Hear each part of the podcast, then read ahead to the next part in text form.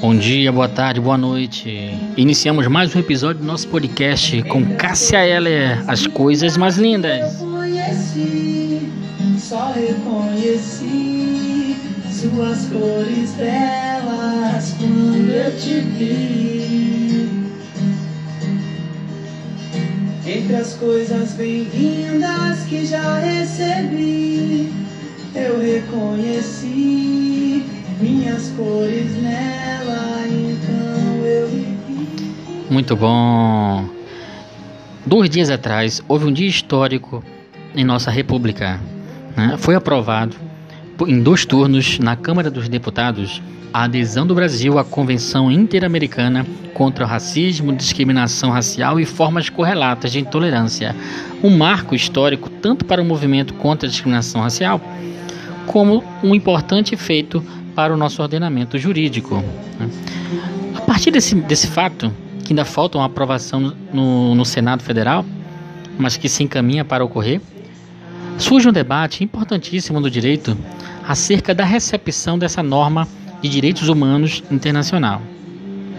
Essa discussão inicia no artigo 5 parágrafo 3 que diz: quando uma- um tratado ou uma convenção internacional que versa sobre direitos humanos for recepcionado no país por dois turnos nas duas casas legislativas e três quintos de votos, a natureza jurídica desta recepção é de emenda constitucional. Ou seja, esta convenção, se aprovada nesses termos, ela vai ter força de norma constitucional, acima de lei, acima de decreto, acima de lei ordinária, no caso, certo? Então, eh, estará no topo do nosso ordenamento jurídico.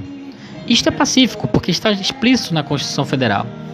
Mas um debate, outro debate que surge é caso essa, essa recepção não se dê nos termos do artigo 5 parágrafo 3 o que vai acontecer com essa recepção no país? Que, que força normativa, ou que status normativo terá esta convenção? Bem, aí, como não, não, não há há uma lacuna legislativa, a jurisprudência do STF foi quem definiu. né? Caso uma convenção ou um tratado de direitos humanos seja recepcionado no país de acordo com o artigo 5 parágrafo 3 aí não se discute, é norma constitucional.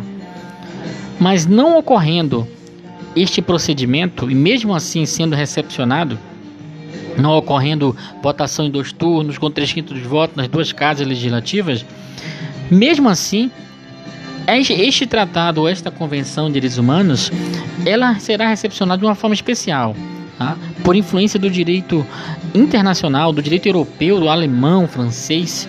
né? O Supremo pacificou o entendimento que essa recepção é de forma supralegal, o que significa dizer o quê? Que mesmo que não seja aprovado nos termos do artigo 5 parágrafo 3 esta convenção ou este tratado está acima do decreto, está acima da lei ordinária, só está abaixo da Constituição Federal. Ou seja, se, se formos hierarquizar, né, está no segundo patamar, no segundo nível de norma no Brasil. Tá? É isso. Né? Espero que vocês tenham aproveitado. Tenham um bom dia, tenham uma boa tarde, tenham uma boa noite.